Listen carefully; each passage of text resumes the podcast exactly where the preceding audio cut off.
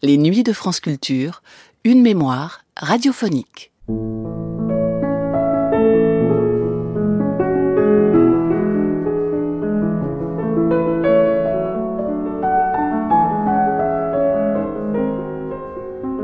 Entre 1916 et 1923, le fameux groupe des six défraie la chronique de la musique classique, émerveillant autant qu'il scandalise.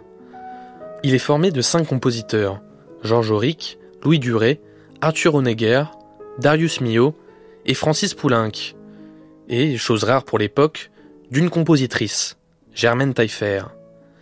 C'est cette dernière qui raconte la formation et l'ambiance du groupe des six dans ce quatrième de dix entretiens au micro de Michel Manol, diffusé pour la première fois le 8 janvier 1975.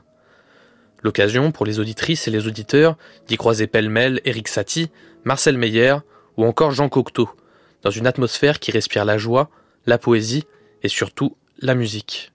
C'est à cette époque, c'est-à-dire euh, dans l'immédiate après-guerre, que votre destinée, cher Germaine Taillefer, va prendre une orientation décisive.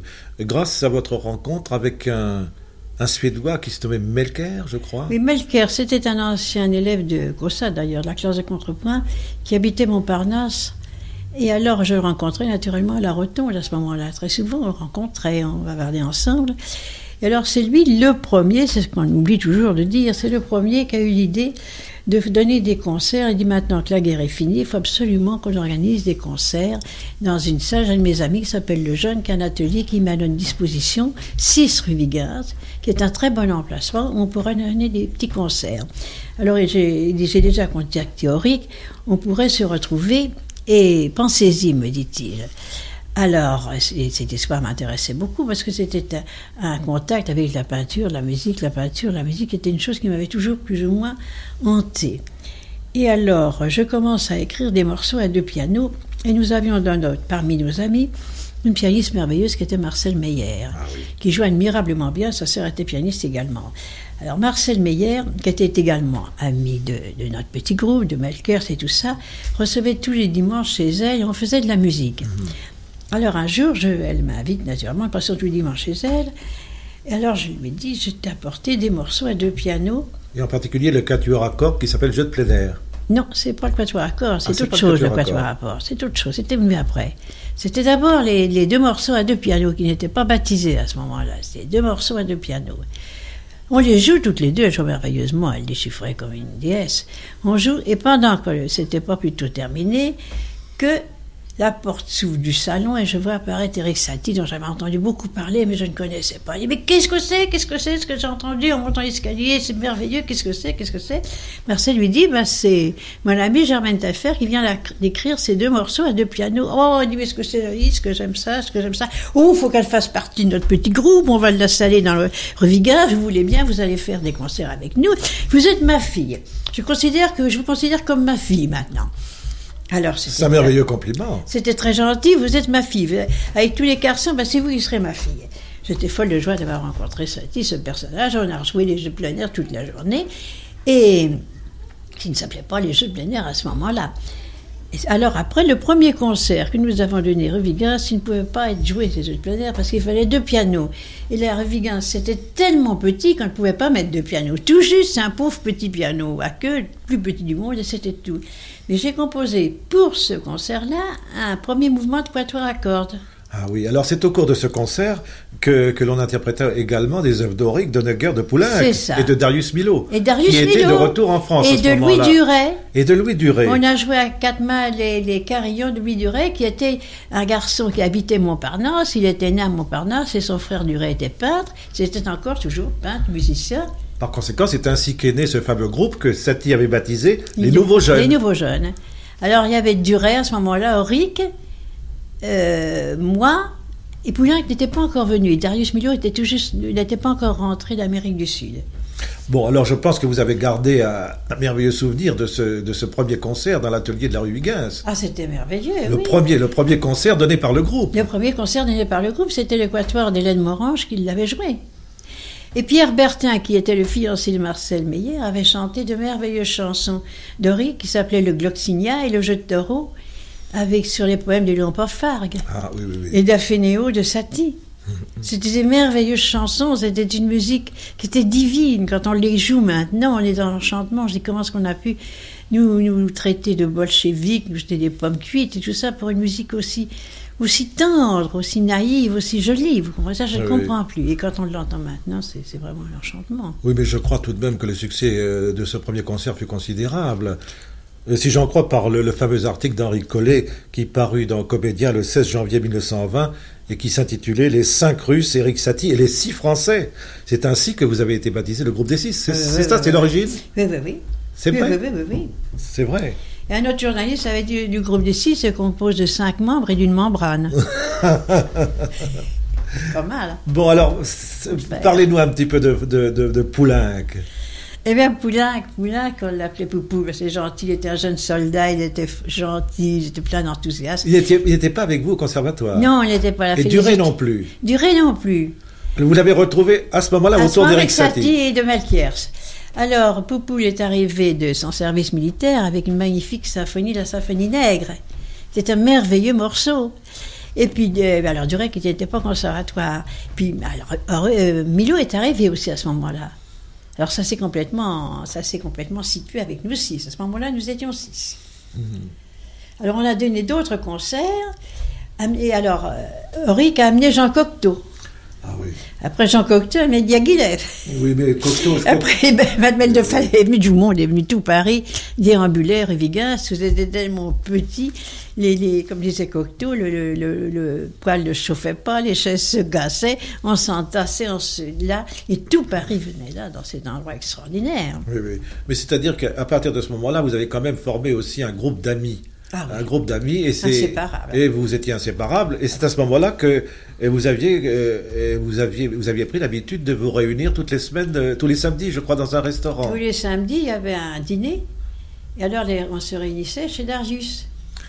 Alors, on se réunissait- on se réunissait chez Darius avant le dîner pour décider qu'est-ce qu'on allait faire. Ah c'est ça, vous élaboriez vos projets Et au projet, et vous établissiez les, les programmes Voilà. futurs. Alors, euh, Jean Cocteau a dit on va faire les mariés de la Tour Eiffel. Le bœuf sur le toit a été fait comme ça. Et puis alors, il y a eu d'autres concerts, on jouait nos œuvres. Il y a eu le concert de la, de la, de la SIM, la, SMI ou SIM, je ne sais plus, ou Salgavo, où Ricardo Vignès a donné la première audition des Jeux de plein air. Ah oui.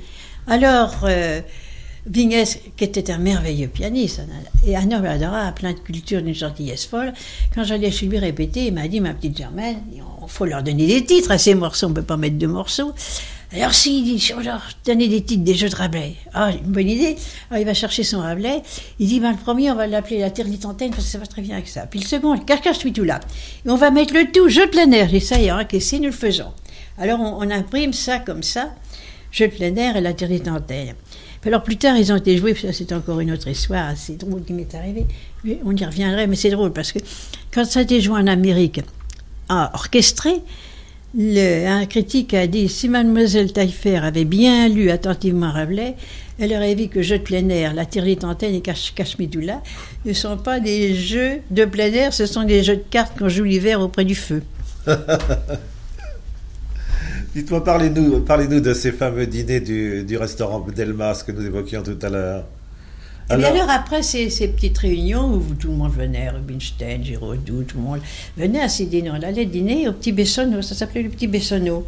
ah, bon, Et c'était alors- pas le restaurant Delmas alors Après, il y a eu puis après le Petit Bessonneau. C'était tout ça dans les environs de la rue Gaillard, autour de Pigalle. Oui. Est-ce que, Satie assistait quelquefois à vos dîners Quelquefois, mais pas toujours, mais, Mais- quelquefois. Vous savez que vous nous avez pas dit grand-chose sur lui. Je voudrais savoir quel genre d'homme ça pouvait être. Un curieux homme au caractère difficile. Caractère difficile, il se fâchait. Racontez-nous quelques histoires sur euh, il, s- Satie. il- il s'est fâché beaucoup avec euh, Georges Auric pour l'histoire d'un parapluie. Quel parapluie Le parapluie de Satie, le, le chapeau melon, les lorgnons et le parapluie de Satie faisaient partie de son personnage. Il arrivait toujours avec son chapeau melon, c'est naturellement ses binocles et son parapluie. Il, ne- s'en séparait jamais. Puis je ne sais pas, un jour, euh, Henri a dû percer son parapluie, son parapluie était, était abîmé et il est resté un an sans adresser la parole à Auric.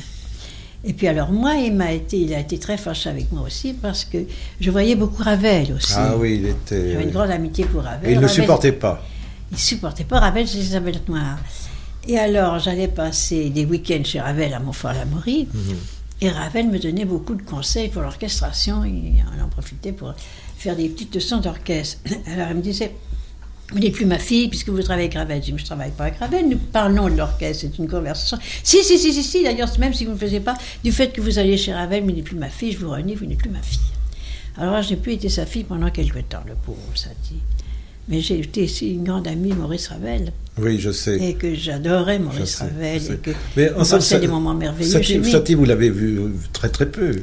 On le rencontrait tous les samedis, puis il était reçu partout, ça dit. Oh, puis il y avait autour des six, mon cher ami. Alors, si je vous racontais tout ça, C'est ça, il faut me le raconter. C'est qu'il y avait tous les grands mécènes. Il y avait le prince, le comte Étienne de Beaumont, la marquise de Polignac. Les Noah et tous ces gens-là étaient des grands mécènes, donnaient des soirées où on jouait notre musique. On allait ah, jouer notre musique. Nous-mêmes ah, aussi. Parce qu'ils ont joué un rôle très, très important. Ah, c'est pour ça qu'un jour, on a emboîté la pauvre Anna de Noël tant que nous avons vu, parce que nous étions des fous et qu'on voulait faire plaisir à Colette, oui. Noailles. Et moi, je faisais de la musique avec un garçon qui est maintenant euh, au musée de l'Homme, qui est Georges-Henri Rivière, qui est ah un grand savant. Oui, bien sûr. Georges-Henri Rivière était un pianiste prodigieux, un improvisateur non moins prodigieux. Et on improvisait tout le temps, tout le temps. On avait un grand succès dans les salons. Et on nous invitait à dîner pour nous faire, pour nous, que nous fassions des heures d'improvisation tous les deux. Et vous aviez aussi un animateur génial en la personne de Jean Cocteau.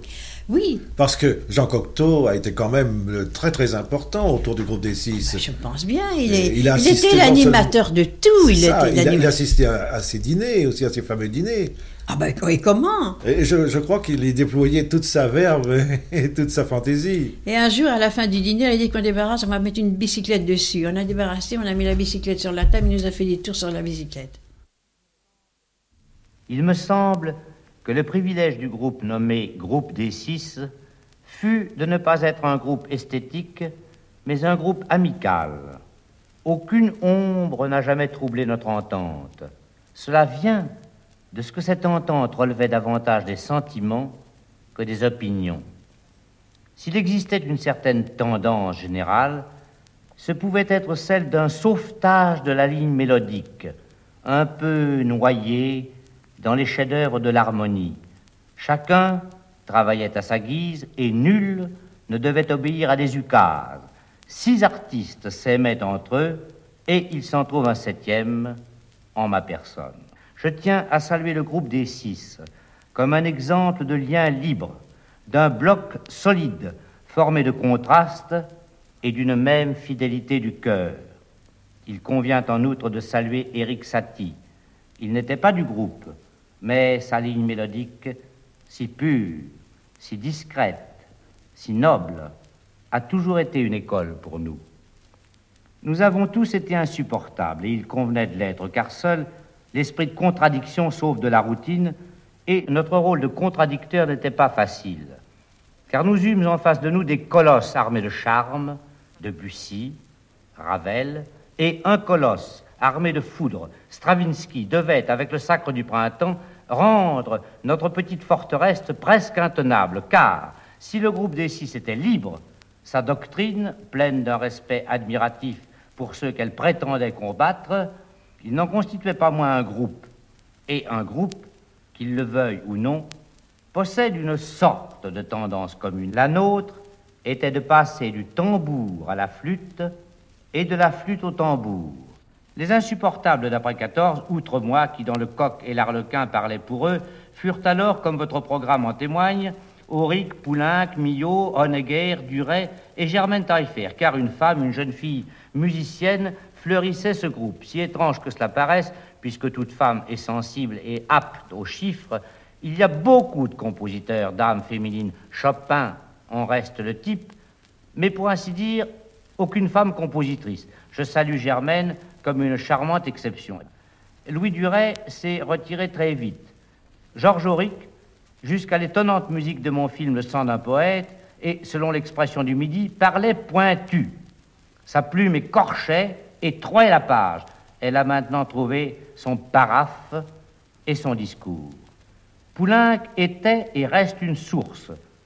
Cette source a formé un fleuve, mais jamais sa fraîcheur d'eau courante ne laisse oublier qu'elle arrive d'une profondeur.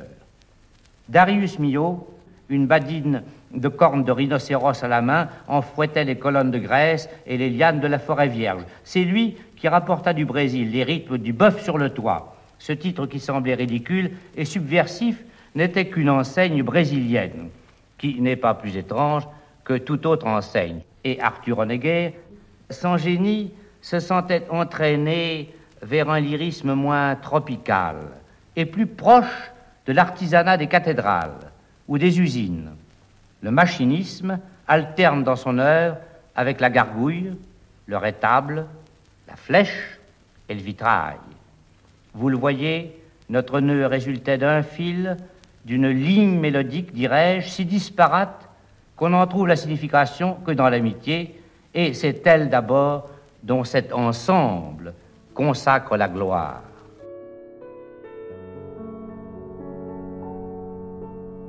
C'était le quatrième des dix entretiens avec Germaine Taillefer au micro de Michel Manol, diffusé pour la première fois le 8 janvier 1975.